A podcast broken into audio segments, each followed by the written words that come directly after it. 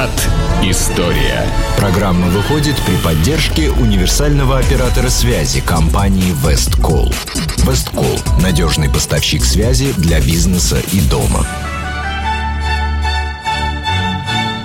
Здравствуйте, вы слушаете радио Imagine. В эфире программа «Виват История». В студии ее постоянно ведущий Сергей Виватенко. Добрый день, Сергей. Здравствуйте, Саша. Здравствуйте, дорогие друзья. И в студии также Александра Ромашова, радио Imagine. Э, сегодня мы начинаем новый сезон ну нашей да, программы. Наверное, правильно. Мы раньше всех программ стартуем в августе месяце. И сегодня у нас очень интересная тема, э, которая неоднократно э, была как бы упоминаема нашими слушателями и тобой лично в наших предыдущих выпусках. Много вопросов она вызывает, много разных споров. Это образ и вообще биография и жизнедеятельность э, Карла Густава Маннергейма. Да, Саша, абсолютно верно. Дорогие друзья, э, Саша все правильно сказала. Э, вы знаете, ну, после определенных событий, которые у нас произошли, мне, как бы, мне пришли заявки и сразу от нескольких наших радиослушателей с просьбой рассказать про это. Ты имеешь в виду то, что Петербурге установили да. памятную доску, которая была осквернена. Да, абсолютно верно. А, вот. И вообще, как бы, да, мое отношение к этой доске, вообще к истории и биографии этого человека, как я отношусь. Но ну, давайте разберемся, кто такой Карл Густав Маннергейм, давайте действительно. Попробуем. А, чем он знаменит, чем он знаменит в нашем городе, чем он знаменит вообще.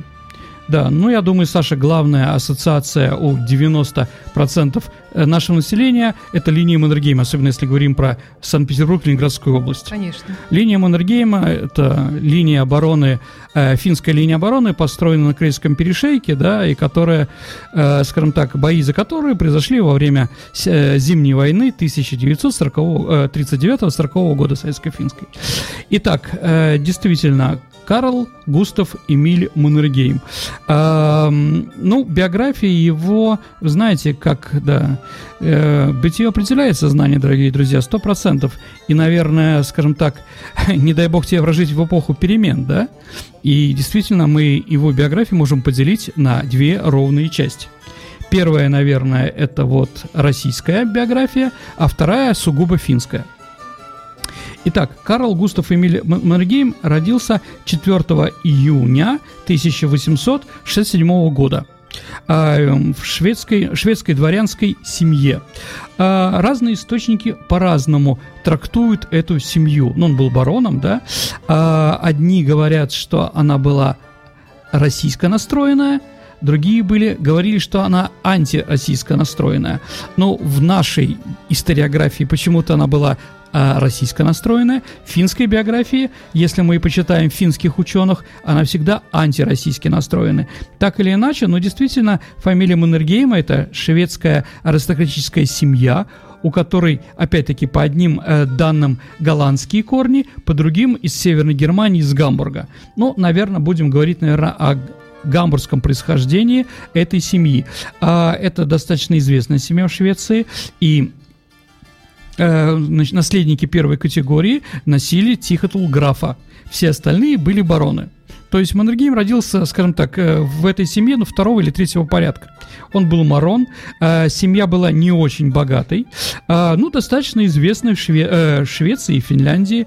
Он был знаменит тем, что он был один из строителей, основателей Великого княжества Финляндия в составе э, э, России. Попытаюсь объяснить.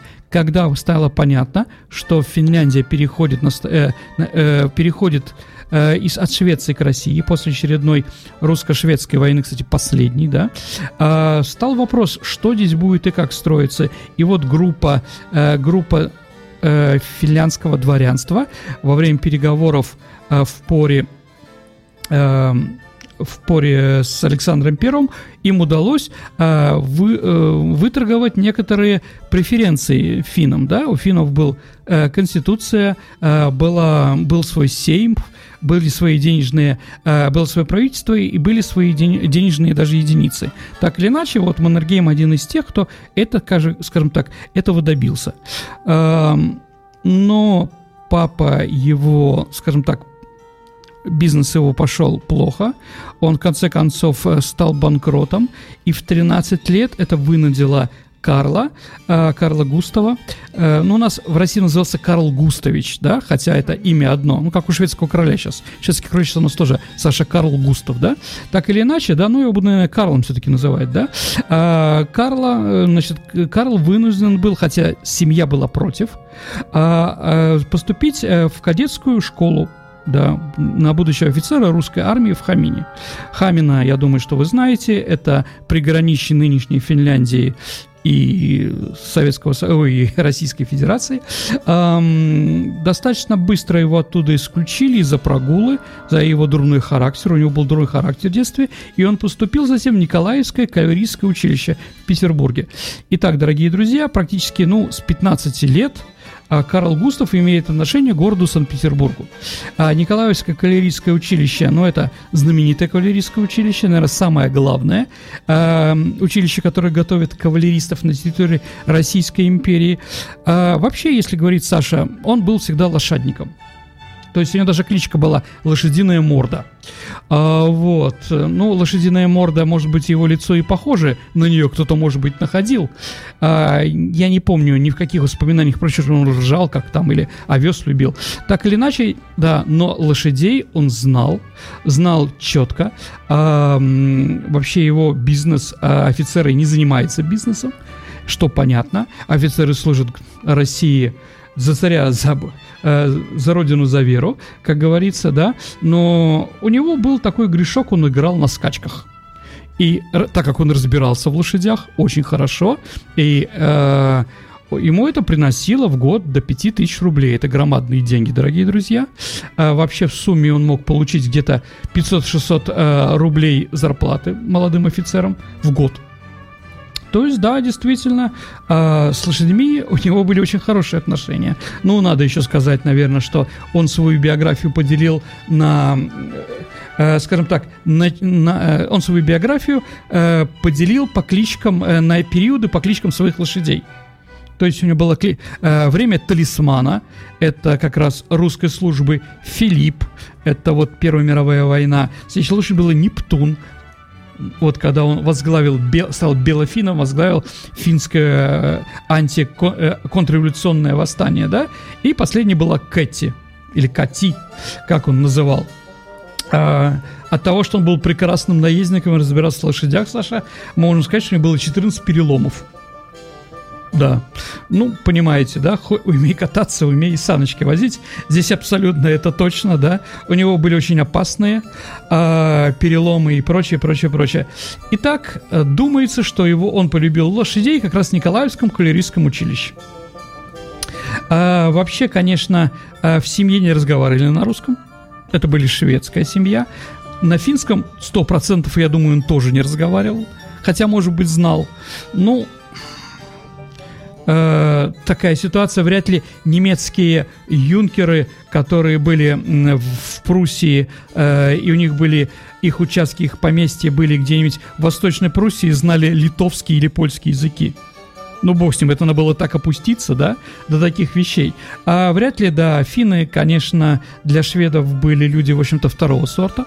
А, поэтому не знаю, знал ли он язык вот прямо с рождения хорошо ли общался. Русского знал очень плохо, поэтому его дядя, который занимался бизнесом в Харькове, он перед тем, как поступить э, в кавалерийское училище Николаевское, приехал в Харьков и там научился русскому языку так или иначе, совершенно в другую ситуацию. Да, а мы сегодня рассматриваем Маннергейма в первую очередь его отношение, да, как мемориальная доска отношение к русским и вообще той ситуации, которая происходила вокруг него. И вот, э, находясь в кавалерийском училище, он в 1887 году пишет своей сестре. Совсем, э, да, сравнивает, если бы он поехал учиться бы в Швецию, дальним родственникам, он там пишет, да, совсем было бы не то, если бы оказался среди шведов, с которыми возможны взаимные симпатии в очень многих вопросах. Это было бы лучше, чем драться здесь в России за кусок хлеба с грубыми русскими кавалеристами. Ну, вот такая вот его фраза была 20-летнего. Итак, он заканчивает э, Николаевское кавалерийское училище. Э, вскоре, э, вскоре он едет на границу э, э, в Польшу, э, на границу с Германией, служит там два года в кавалерийском училище, после чего он переводится в кавалергардский полк помните, Саша Кавалергардов век недолг, да? Это элитное, это элитное воинское соединение, где, в общем-то, люди очень богатые, очень знатные, но есть как бы в русской армии в то время мы могли так позволить себе, дорогие друзья, каждый полк был чем-то знаменит, да? А, ну, например, в Павловском полку были все курносые, да, и, э, значит, в Измайловском рыжие, да, а, вот, могли найти таких солдат и офицеров и прочее, а у Маннергейма э, был плюс его рост 194 сантиметра. Согласимся, человек здоровый, да, поэтому он был в кавалергардах. Это было принято, и вот э, в 91 году он кавалергард, а в 90 шестом, четвертом году прошла коронация. Новый русский император Александр III умирает, да, вместо него Николай II. И вот он, э, кавалергарды, как раз работает на коронации. И если мы посмотрим фотографии и того же Маннергейма или коронации, мы, э, мы всегда увидим его около императора. Два кавалергарда, которые с двух сторон стоят, с одной стороны охраняют, а с другой стороны возглавляют процессию, да. Один из них это Карл Густав Маннергейм, а второй, Саша, тоже достаточно достаточно известный у нас человек. Это граф Алексей Алексеевич Игнатьев – я напомню, дорогие друзья, это так называемый красный граф.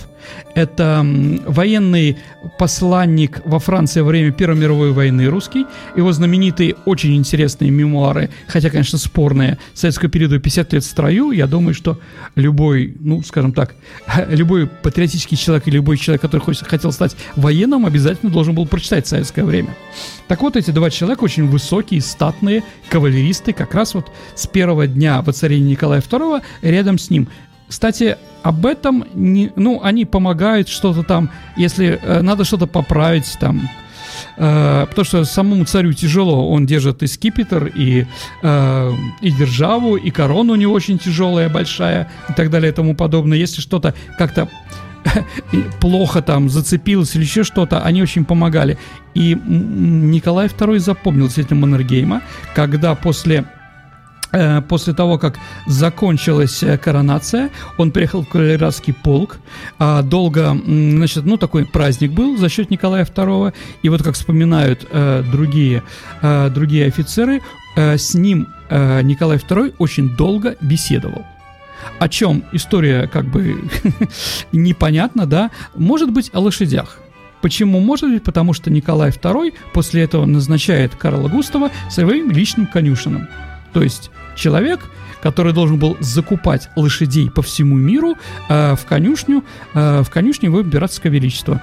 Саша, а на какой площади у нас сходилось вот это вот конюшня его императорского величества? Как на конюшной? Конечно, да, абсолютно. Сначала там были только лошади, дорогие друзья, а потом появился уже первый гараж автомобильный, да. Ну и в советское время, если вы помните, в этом гараже, ну, ленинградцы, кто помнит, там был э, такси то есть это вот был гараж такси э, в нашем городе. Так или иначе, действительно, он у император, э, он рядом с императором, защищает по миру, покупает лошадей, он действительно в этом разбирается. То есть, э, действительно, действительно, Никол, э, он рядом с короной, рядом с императором, его знает и жена, всех о нем хорошего, э, хорошего мнения. Э, что еще? Вот финны об этом как бы говорят – и я думаю, что это не исключение для финнов, что чем отличается Маннергейм от всех остальных политиков Финляндии э, межвоенного периода? А тем, что, служа в Петербурге, он научился понимать, как осознается большой великой державой вопросы госбезопасности. То есть для финнов, для финнов они не понимали вообще претензии и просьбы нашей страны к ним, да, ну, потому что, да, э, мы требовали, если вы помните, и границу немножко отодвинуть от Ленинграда, да, и, скажем так, дать в аренду какие-то острова, многие такие вещи. В Финляндии вообще не, не понимали все эти претензии и отвергали, а он-то понимал, потому что он внутри варился, как бы, да, он был русским, э, э русским генералов из Финляндии. А, вот. Итак, во время своей службы в Квяновском полку он женился на Анастасии Араповой. Опять-таки, она русская, как видите. У него были две дочки. А, наследство Анастасии Араповой был конный завод. Думаю, это тоже сыграло не последнюю роль для Маннергейма. А, но когда, э, когда он, Финляндия стала независима, и его брак с русской мог негативно влиять на его карьеру, он сразу же развелся. Тоже такой вот интересный стрижок, стрижок к его биографию. Итак, вот если мы посмотрим вообще, в какой компании варился он, с кем он общался все это время, то мы можем увидеть много людей, которые в конце, потом в будущем станут знаменитые. По разным причинам, да? Так вот, э, Николаевское кавалерийское училище возглавлял генерал Брусилов. Ну, вы знаете, Брусиловский прорыв, да, и прочее. А мы с вами обязательно сделаем передачу про Брусилов, Брусиловский прорыв в этом году. Она уже, в принципе, подготовленная, но просто надо посмотреть, куда ее э, втиснуть, потому что у нас все время передачи, э, ну, мы пытаемся раскидать по разным временным рамкам, да, чтобы всем было интересно. Будет передача про Брусилова. Вот. Во время русской, когда началась русско-японская война, он сдает дела все в Калининградском полку и э, в конечном действии такому генералу Сергею Сергеевичу Каменеву. Каменев, дорогие друзья, это один руководитель Красной Армии, командующий Восточным фронтом, который воевал с Колчаком. То есть это уже страны красные. В Манчжурии он воевал под руководством генерала Самсонова. Если помните, корпус генерала Самсонова, который попал в Восточной Пруссии в окружении. А его подчиненным во время русско-японской войны Маннергейма был некто Семен Михайлович Буденный. Понимаете, да, если посмотрим, да, одни красным, другие к белым – всех он знал прекрасно. Так вот, во время русско-японской войны а, у него как раз погиб э, его лошадь-талисман во время сражения. То есть он был храбрым человеком. Кавалерийские атаки он всегда возглавлял. И вот в конце концов ему, как храброму человеку, поручили командовать э, специальным отрядом хунг- хунхузов. Кто такие хунгузы, знаете, Саш? Нет. Хунгузы это китайские такие бандиты, гайдуки типа, приграничье, которые вот воруют и прочее. И они вот, а, э, некоторая часть таких китайцев решила служить России в русско-японской войне. И вот он их возглавил, э, не понимая по-китайски, конечно, думаю, ничего, честно скажем, да. А вот, и вот он с ними ходил в рейды по внутренней Монголии, нападал в тыл японцам и прочее, прочее, прочее. Те его уважали, да, и он их уважал. И он стал действительно героем. И вот он, герой, возвращается а, в Россию, обратно в Петербург. У него прекрасное продолжение, но он выбирает другое. А, по его скажем так, э, Федор Палицын, руководитель генерального штаба, отправляет разведчикам в Китай – и вот он, это, он проходит, скажем так, легендарный поход. У нас он неизвестен, да, вот давайте так, Маннергейм в это время это Приживальский. От Приживальского такая же задача была. Пойти только немножко южнее. И э, э, скажем так, э, проверить, где здесь есть проходы, как местное население относится к русским, да, что готовится, найти там, разви, э, скажем так, сделать там разведывательную сеть и прочее, прочее. И вот такое же путешествие было поручено Маннергейму. И вот он вышел из Ташкента, прошел через Унгу, Уйгурию, это через Яркент, Кульджу, э, Урумчи, через пустыню Гоби и дошел до Пекина. В любой момент его могли убить да. Ну вот он остался, да, громадное количество э, фотоснимков он сделал и прочее, прочее. И вот этим, вот этим своим походом по Китаю он очень гордился. Даже когда стал президентом, он настоял, что финское географическое общество э, ему, э, вы, чтобы его вышла книга э, западном Китае, да, которую написал и прочее. Вот, да, вот русское географическое общество как-то, не знаю, надо проверить, является он ли членом. Думаю, что да, потому что вместе с Козловым и Приживальским, он и Тяньша, Семеновым Тяньшанским, да, эти четыре человека, ну, главные исследователи западные, западного Китая. Вернувшись в 1909 году, он становится командиром Уланского полка. Уланский гвар, э, гвардейский полк, да, это элита – ну вот просто если мы говорим про лошадей и Маннергейма, да, все лошади, Саша, я думаю, вам будет интересно, все лошади в этом полку были цвета кофе со сливками.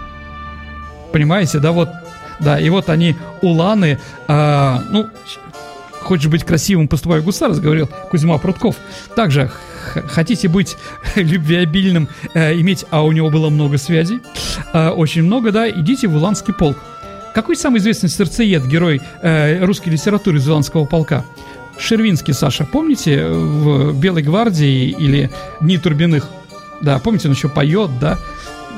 и это вот рыжая, да, Турбина, да, Тальберг, да, он говорит, ну как невозможно, особенно когда он в такой форме, да, поэтому у нас всегда играет красавцы э, Шервинского, да, ну хотя бы Василий Лановой, да, Василий Лановой, народный артист Советского Союза, сто процентов.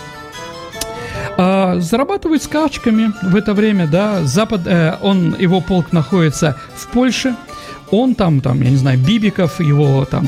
В общем, они были самыми главными, как называли, ширкунами, то есть а, офицеры-кавалеристы, которые ходили и шаркали по паркетам на разных балах и прочее. То есть местная аристократия их приняла, хотя они не были поляками, поляки так вот терпеть это не могли, там русских, но этих двух приняли, Бибика и его. То есть они там были, и у него любовница была Любомирская княжна длительное время, а, вот. Ну, они их подкармливали, давали ему деньги, потому что, ну, трудно быть командиром полка. Ведь командир полка, дорогие друзья, он еще отвечает за своих солдат и офицеров. То есть, если чего-то не хватает, он докупает из своего кармана. А если ты еще командующий уланским полком, извините, да, то ты должен, чтобы они все э, были одинаковые, да? Но если не хватает э, денег на ко- э, лошадь с кофе со сливками, понимаете, да? Ну, мало их таких, их надо, наверное, за границей покупать. В общем, все это, на, э, на, э, все это должен помогать командир полка или шеф полка, если такой есть. Ну, наверное, был, не знаю, да, но вот скачки как бы и, скажем так, вот такое галантное отношение его с женщинами, да, ну, видимо, приносили какой-то доход и полку тоже. Итак, Первая мировая война. Он начинает ее на в районе Польши, э, воюет достаточно успешно под командованием генерала Брусилова. Да, вот как гнилая липа, это первая победа Брусилова в Первой мировой войне. Это вот по захвату Львова, да, как раз в ней принимал участие Маннергейм, прекрасный военачальник. Под его командованием такие офицеры, как генерал Краснов, ну помните, да, которого да, руководитель крас- белого движения, а потом один из помощников э, немцев, да. А Половцев тоже генерал. А Первую мировую войну он получил все награды, какие может быть, закончил на Румынском форте генерал-лейтенантом. А, и вот Октябрьская революция, независимость Финляндии. А после э, Корнилского мятежа, к которому он Корнилов относился хорошо, он был уволен – и вот у него новая жизнь начинается. С нуля не с нуля, но он вернулся в свою родную Финляндию. Итак, он участник гражданской войны э, Финляндии. Э, в Финляндии, дорогие друзья, также была большая ситуация и борьба между двумя группировками, между красными и белыми. Очень много финнов были сторонниками э, радикального социализма. Они поддерживали э, революцию в Петербурге. Хочу напомнить, дорогие друзья, в Петрограде, извините, да, что а, кроме матросиков и рабочих, которые в большом количестве принимали участие а, в штурме Зимнего дворца, а, воинское подразделение, единственное солдатское, сухопутное, которое принимало участие в штурме, это Кексгольмский полк. А Саша Кексгольм – это Приозерск. Да. А, Тогда Приозерск это финское население, часть Великого княжества Литовского. Русские там практически не жили. Вот, да, то есть финны активно принимали участие, и знаменитые потом Отто Кусинин, Антикайнин и многие другие, да, известные потом финны там, Эйна Вяхя, который вот эм, герой э, герой операции Трес, если помните такой фильм, э, вот наш там ГПУшник. Э, много финнов, да, были на стороне красных. И вот между ними в Финляндии была гражданская война, очень жесткая. И вот руководителем, э, руководителем белофинов становится Маннергейм. В районе такого города Вассы он начинает восстание против красных и достаточно жестко с ними э, расправляется. Самое известное такое расправа – это, конечно, расстрел в Выборге русского населения. Еще раз, а, Выборг был тоже на территории Финляндии, население это было 50 тысяч, русских было 5 тысяч человек примерно, да, а, ну это 10%. Так вот, когда белофины вошли в Выборг, они расстреляли именно по национальному э, расстреляли около 400-500 русских, то есть 10% населения русских было просто уничтожено. А имеет к этому отношение Маннергейм? А, вроде да. Да, хотя там расстреливали, конечно, егеря, которые, э, которые воспитывали немцы, но он был командующий, он мог запретить, он мог сделать. Во всяком случае, в суд никто, э, э, до суда, э, до суда эти дела не дошли. А лозунг был э, у белофинов в Выборге не стреляй красных, не уничтожай, да, а был стреляй русских, да, стреляй русских.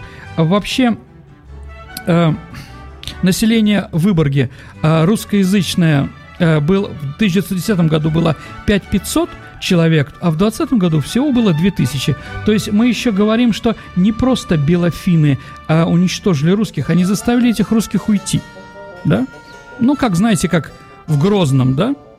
Грозный был русский город, в общем-то, до 1989-92 года. Сейчас русских там нет, ну, не всех вырезали, многие действительно покинули. Также и здесь. То есть на нем виси, э, скажем так, есть, э, скажем так, определенная, да, э, вина в этих событиях.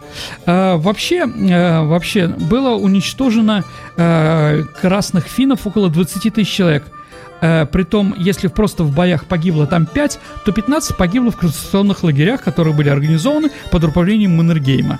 То есть, ну, действительно, если бы цифры были другие бы, наоборот, это было можно понять. Здесь же было действительно уничтожение определенных, да, частей. И самое главное, да, Маннергейм, э, парад победителей в Хельсинки, э, в нем прошли, кроме Билла о которых мы говорили, да, там, а также еще немецкие части. То есть немцы на территории Финляндии под руководством Маннергейма зачищали как бы, да, Финляндию с одной стороны от русских, а с другой стороны для будущего короля Вайно. Вайна первого – это гессенский э, немецкий князь, Кюрфюрс, да, э, который вот был королем. Недолго, но был. А после чего, после того, как парад заш... э, закончился, Маннергейм ушел в отставку. А, кстати, в 1933 году, когда он был в отставке, его сделали маршалом. А за что ему дали самое высокое звание среди финнов – маршал. Его признание, признание его вклада в борьбу за независимость. То есть финны прекрасно понимали, что все эти расстрелы, все это противостояние тех на других, да, это произошло благодаря Маннергейму тоже, да, и Маннергейм в этом прекрасно принимал участие. Кстати, если мы же говорим, да, о мемориальных досках, когда э, в Выборге решили поставить мемориальную доску в том месте, где э, был расстрел русских, да, так вот власти Выборга запретили ставить мемориальную доску на месте расстрела. Почему, не знаю. А, Сергей, а да. можно тебя так немножко да. перебить и спросить о твоем личном отношении к тому, что у нас произошло в Петербурге Слушайте, с этой мемориальной доской? Ну, давайте послушайте до конца мою передачу. Хорошо. Вы знаете, как бы, да, и вообще, дорогие друзья, я скажу, что свое мнение я говорю редко. А в принципе, я всегда э, хочу, чтобы радиослушатели, послушав факты, которые я излагаю, да, приняли сами свое согласна, мнение. да, согласна. Вот. Но все-таки в конце программы расскажи нам о Хорошо, своем ладно, обязательно. Потому что твое мнение очень уважаемо нашими слушателями, ну, многими во всяком случае. Спасибо. Итак, действительно, вообще э, отношение к русским в, э, в Финляндии между военными, тем, кто русские жили в Финляндии, было спорное, как бы, да. Э, например, Саша, э, в Финляндии прошло такое событие. Э, ну, государство всегда культуре помогает. Она платит направление и прочее. Но то из-за того, что весь финский балет был в основном из русских балерин, ну, финки э, э, до революции и сейчас менее известны, чем наши, наверное, да. Поэтому многие, кто уехали из, закончили Вагановское училище, э, вот, они уехали потом в Финляндию и стали примами. Так вот, чтобы ну, мстили, понимаете, да, мстили. Э, вся финансирование э, балета в Финляндии было государством прикрыто. Именно потому, что эти деньги идут русским. А что они тут делают, да? Но они еще пакостили. Очень, очень многих было на Корейском перешейке дачи. Ну, как вот у Репина, да? Например, у Милюкова. Вот его дачу сожгли сожгли. А те люди, кто жили при границе, их пытались или выдавить обратно в Россию, или непонятно куда. То есть говорить о том, что они были тихие, пушистые, там, э, святые и к на, на нам относились очень хорошо, нет. А вот в девятнадцатом году, уже находясь, э, находясь в отставке, он разработал план захвата Петербурга, Петрограда. А для чего? Чтобы уничтожить большевиков. Хотя его спросили, а большевистская власть дала вам свободу? Владимир Ильич Ленин дал свободу, как вы знаете, да? 1 января 18 года был подписан э, декрет о свободе Финляндии. Он сказал, что большевистская или не большевистская Россия, она все равно опасна для соседей. А так они типа, ну, Деникины там, Колчаки или кто еще придет к власти, будут нам после этого должны, что мы уничтожили центр революции. Так или иначе была идея такая, у них с Единичем были переговоры, но не получилось. В 1931 году он становится председателем Совета государственной обороны, то есть его возвратили, а, возвратили, и он начал готовить войну. Ну, не то, что финны собирались на нас нападать, нет. Он прекрасно понимал, что война, видимо, не за горами. Потому что поли- в политические вещи он не лез, но финские политики любые отказывались, отказывались вообще слушать какие-то предложения со стороны Советской России. Никакие, ничего.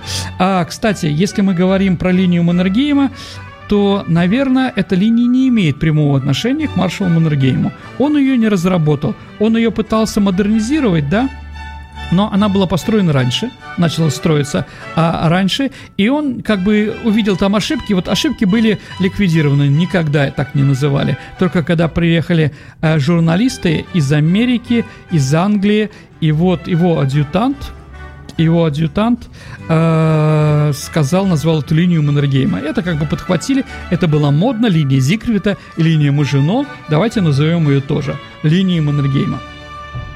Ну, давайте продолжим уже, да. Советско-финская война, тут все, по-моему, понятно. Он показал себя прекрасным военачальником. А он, э, скажем так, э, мы не смогли победить Финляндию окончательно, да.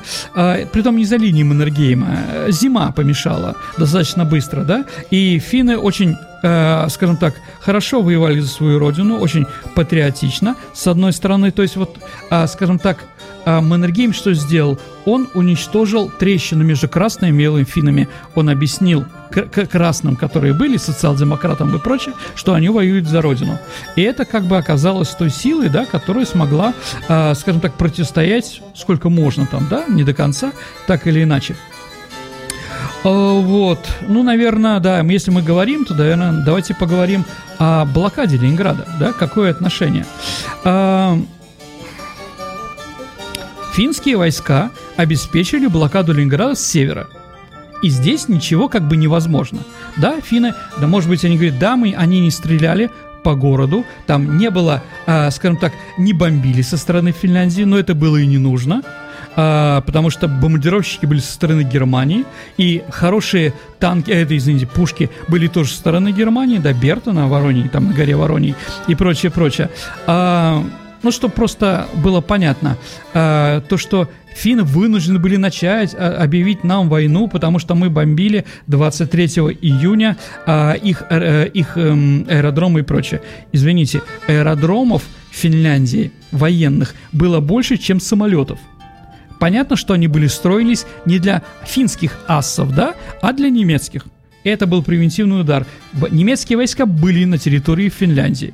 Ну, еще что, просто люди, которые говорят, что финны, они ничего не имеют, никакого отношения к блокаде, да, или вообще, что на них напали, да, все-таки стоит напомнить, что 21 июня, 21 за день до войны, финны высадили десант, да, в район шлюза номер 6 Беломора, Беломоро-Балтийского канала с целью подрыва этого шлюза, да, и уничтожения Беломора, э, Беломора как магистрали, которая могла, э, скажем так, находиться между, э, по которым проходили корабли из Балтийского моря на Белое и наоборот. То есть это было сделано за день, попытка была за день до начала войны. Ну, скажите, да, что финны не актив... дошли до границы, а, до границы, до старой границы. Ну, во-первых, они перешли границу, а, их оттуда попросили, да, а в районе Свири, извините, никогда границы не было. Ни Свири, ни Петрозаводск никогда не были финскими, в принципе, да. Вот, поэтому я думаю, это лукавство.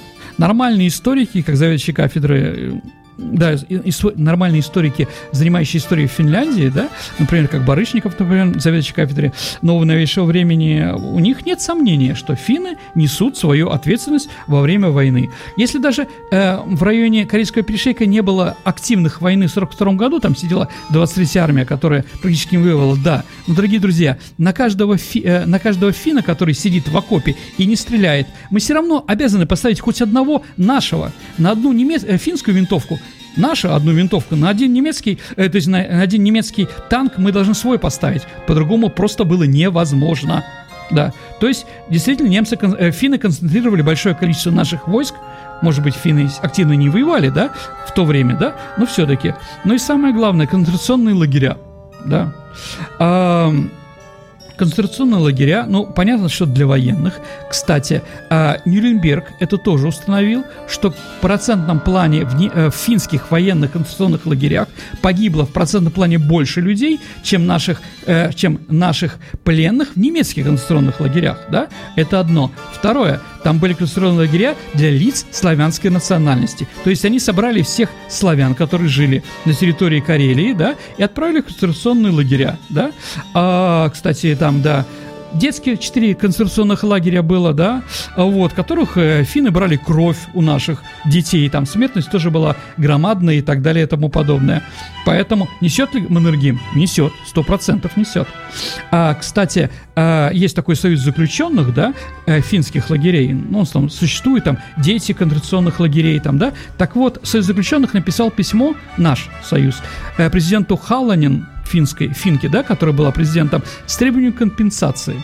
Немцы там все компенсировали, ну, опять-таки, да, что-то компенсировали, да, на что Халанин ответила, общем, великолепно, послушайте, пожалуйста, а, по договору 1947 года о мире между странами, да, нет статьи о компенсациях. А если в этом договоре нет статьи о компенсациях, то и платить мы не будем. Понимаете? Ну вот такая вот интересно. А, вот, да. И нету документов, дорогие друзья, а, что концентрационные лагеря в Финляндии, где были наши военнопленные и простые жители, а, создавались по требованию немцев. Не было, нету. Финны сами их сделали. Вот. Ну, в 44 году, когда война уже, мы прорвали фронт и прочее, и финны вынуждены были заплатить мира, да, Почему Маннергейм, назначили Маннергейма, а его не расстреляли? Но, с другой стороны, Сталин видел, что он личность, которая может спокойно довести войну до конца. А с другой стороны, эм, скажем так, видел все-таки осторожность в отношениях с русскими. Еще раз говорю, что он понимал, да, э, он осознавал, э, какие требования у великой державы к вопросам госбезопасности. Поэтому он соглашался. Так или иначе, действительно, Маннергейм закончил Вторую мировую войну руководителем Финляндии.